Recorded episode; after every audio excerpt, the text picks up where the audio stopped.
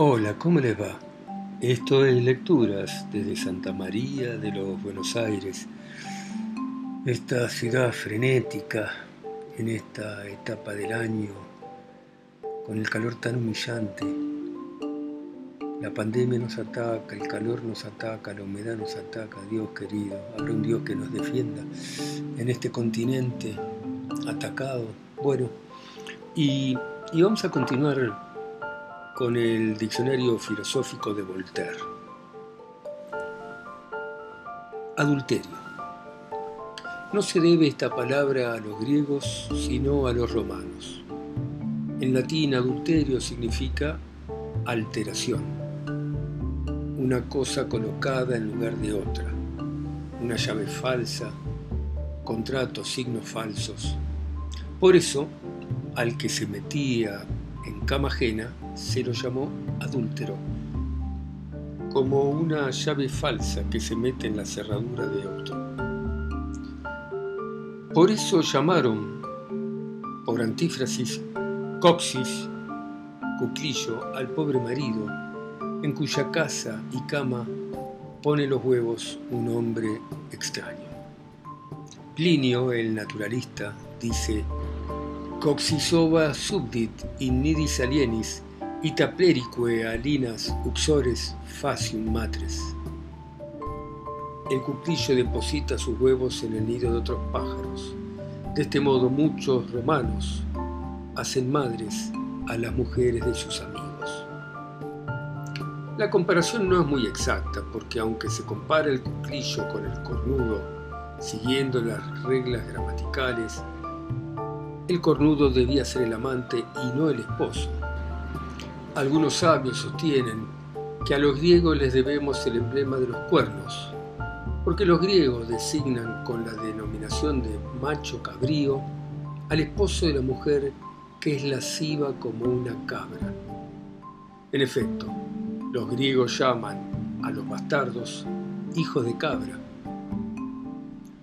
la gente educada, que no usa nunca términos desagradables, jamás pronuncia la palabra adulterio. Nunca dicen, la duquesa de tal comete adulterio con fulano de cual, sino la marquesa tiene trato ilícito con el conde B. Cuando las señoras confiesan a sus amigos los adulterios, dicen, reconozco que le tengo afición Antiguamente declaraban que lo apreciaban mucho, pero desde que una mujer del pueblo declaró a su cura confesor que apreciaba un consejero, el confesor le preguntó, ¿cuántas veces lo apreciaste? Las damas de elevada condición no aprecian a nadie, tampoco van a confesarse. Las mujeres de la ceremonia no conocieron ni el adulterio ni la confesión. Y aunque el caso de Menelao demuestra lo que Helena era capaz de hacer, Licurgo puso orden, consiguiendo que las mujeres fueran comunes por acuerdo entre marido y mujer. Cada uno podía disponer de lo que era dueño. En tales casos, el marido no podía temer el peligro de estar alimentando en su casa a un hijo de otro, porque todos los hijos pertenecían al Estado y no a una familia determinada. De este modo nadie salía perjudicado. El adulterio es condenable porque es un robo, pero no puede decirse que se roba lo que nos dan. Un marido lacedemonio rogaba con frecuencia a un hombre joven, robusto, que cohabitara con su mujer. Plutarco nos deja constancia de la canción que cantaban los lacedemonios cuando Acrotatus iba a acostarse con la mujer de su amigo. Id gentil acrotatus, satisfaced bien a querida unida, dad bravos ciudadanos a Esparta. Los lacedemonios tenían entonces razón para decir que el adulterio era imposible entre su pueblo. No sucede lo mismo en las naciones modernas, en las que todas las leyes están fundadas sobre lo tuyo y sobre lo mío. Una de las cosas más desagradables del adulterio entre nosotros es que la mujer suele burlarse del marido con su amante. En la clase baja no es raro que la mujer robe al marido para darlo al amante y que las querellas matrimoniales originadas por este motivo empujen a los cónyuges a cometer crueles actos. La injusticia mayor y el daño mayor del adulterio consiste en dar un hombre de bien, hijos de otros, con lo que les carga con un peso que no tienen que llevar. Por este medio, estirpes de héroes llegaron a ser bastardas. Las mujeres de los Astolfos o de los Jocondas, por la depravación del gusto y la debilidad, han tenido hijos de un enano contrahecho o de un lacayo sin talento, y entonces se resienten los hijos en cuerpo y alma. Mequetrefes insignificantes heredaron los más famosos nombres en países de Europa y conservan en el salón de su palacio los retratos de sus falsos antepasados, de seis pies de estatura, hermosos y bien formados, llevando una espada que un hombre moderno apenas sí podría sostener con ambas manos.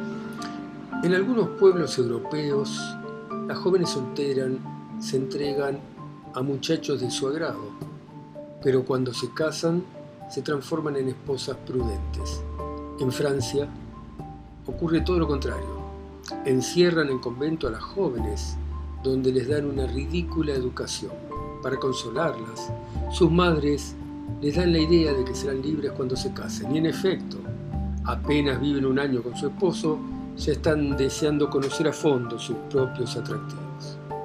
La joven casada pasea y va a los espectáculos con otras mujeres para que le enseñen lo que desea saber.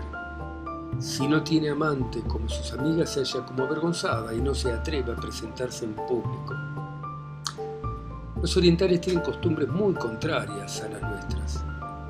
Les presentan jóvenes garantizando que son doncellas, se casan con ellas y las tienen siempre encerradas por precaución. Y aunque nos dan lástima las mujeres de Turquía, Persia y la India, son más felices en sus serrallos que las jóvenes francesas en sus conventos. Entre nosotros suele ocurrir que un marido engañado por su mujer, no queriendo formarle proceso criminal por adulterio, se contenta con una separación de cuerpo y bienes. A propósito de esto, vamos a insertar una memoria escrita por un hombre honrado que se encontró en situación semejante. Ustedes decidirán de la justicia o injusticia de sus quejas. Memoria de un magistrado escrita en el año de 1765. Un magistrado de una ciudad de Francia tuvo la desgracia de casarse con una mujer a quien sedujo un sacerdote antes de su boda y que después dio varios escándalos públicos tuvo la consideración de separarse de ella amistosamente. El magistrado era un hombre de 40 años, vigoroso, buen mozo, necesitaba mujer, pero era demasiado escrupuloso para seducir a la esposa de otro hombre y le repugnaba recurrir a prostitutas o juntarse con una viuda. Entonces dirigió a la iglesia la siguiente queja. Mi esposa es culpable, pero el castigado soy yo. Una mujer es necesaria para el consuelo de mi vida y para que siga en la virtud y la iglesia a la que pertenezco me la niega, prohibiéndome contraer matrimonio con una mujer honrada. Las leyes civiles actuales basadas en el derecho canónico me privan de los derechos inherentes a la persona.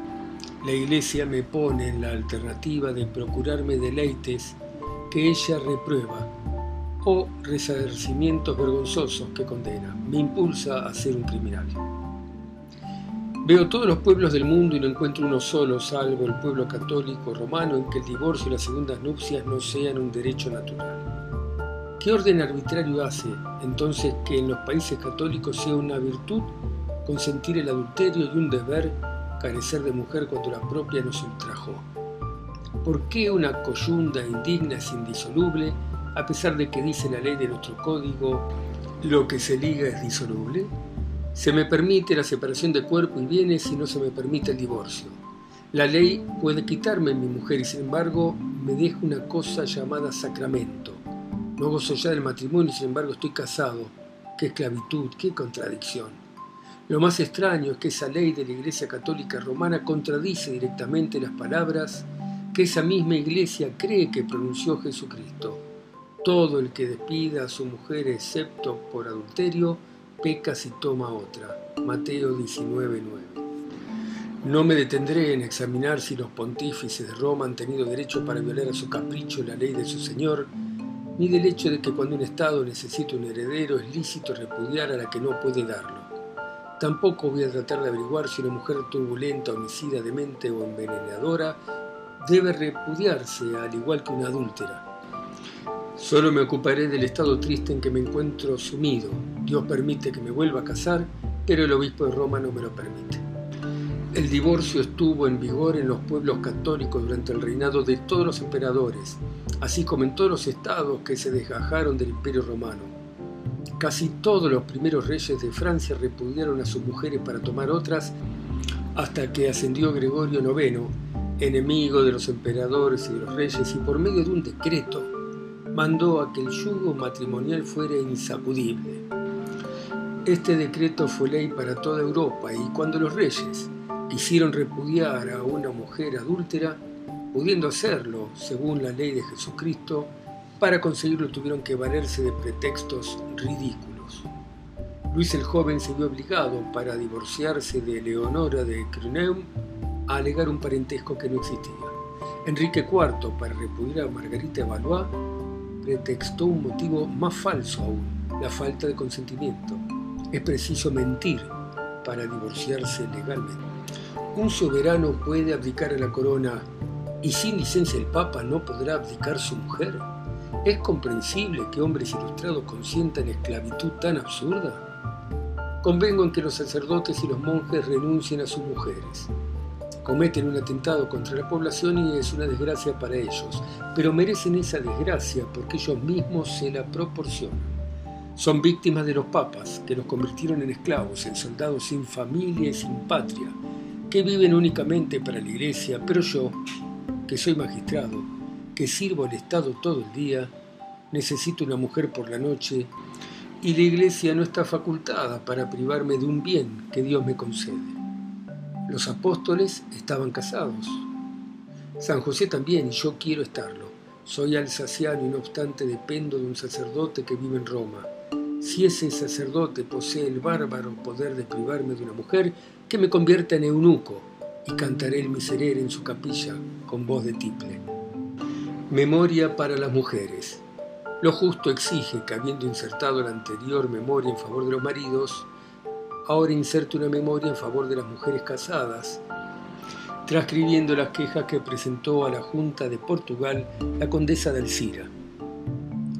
Y he aquí, el Evangelio prohíbe el adulterio lo mismo a mi marido que a mí y por tanto debe ser condenado como yo. Cuando conmigo cometió veinte infidelidades, cuando le dio mi collar a una de mis rivales y mis pendientes a otra, no pedí que le cortaran el pelo, lo encerraran en un convento ni que me entregaran sus bienes. Y yo, por haberlo imitado una sola vez, por haber hecho con el barbián más majo de Lisboa lo que era impunemente todos los días con las prostitutas de más baja estofa de la corte y la ciudad, tengo que sentarme en el banquillo de los acusados ante jueces que se hincarían de rodillas a mis pies si estuvieran conmigo dentro de mi alcoba. Y es preciso también que me corten el pelo, que llama la atención de todo el mundo, que luego me encierren en un convento de monjas que carecen de sentido común, que me priven de mi dote y de mi contrato matrimonial y que entreguen todos mis bienes a mi fatuo marido para que le ayuden a seducir a otras mujeres y a cometer otros adulterios. Díganme si esto es justo y si no parece que sean los cornudos los que han promulgado las leyes.